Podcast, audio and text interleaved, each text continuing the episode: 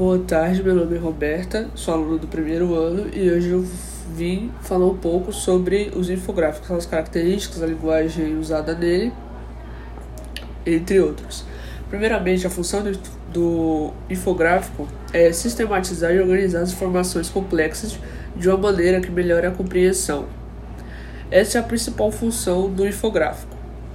É, ele vai hierarquizar os conteúdos e aplicar outros elementos torna muito mais atrativo o formato e acaba transformando a experiência do usuário mais agradável. Então, o infográfico ele tem que vai ser algo que vai te prender e vai chamar a sua atenção para ele. Mas essa é a principal função do infográfico.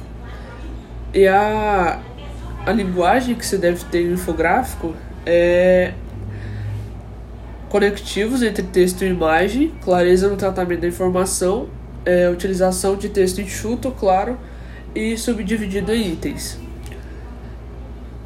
Como você deve interpretar o infográfico?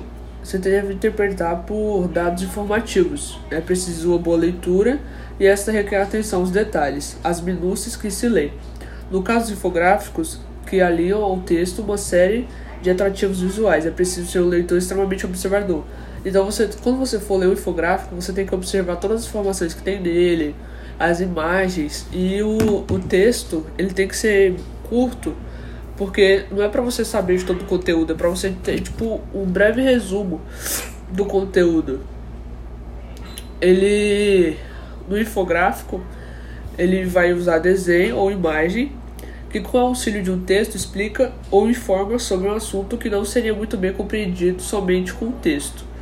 Então, às vezes você lê um texto e não tem um bom entendimento daquele texto, porque é longo cansativo de ler, ou tem uma linguagem que você não tem domínio dessa linguagem ou que você não compreende.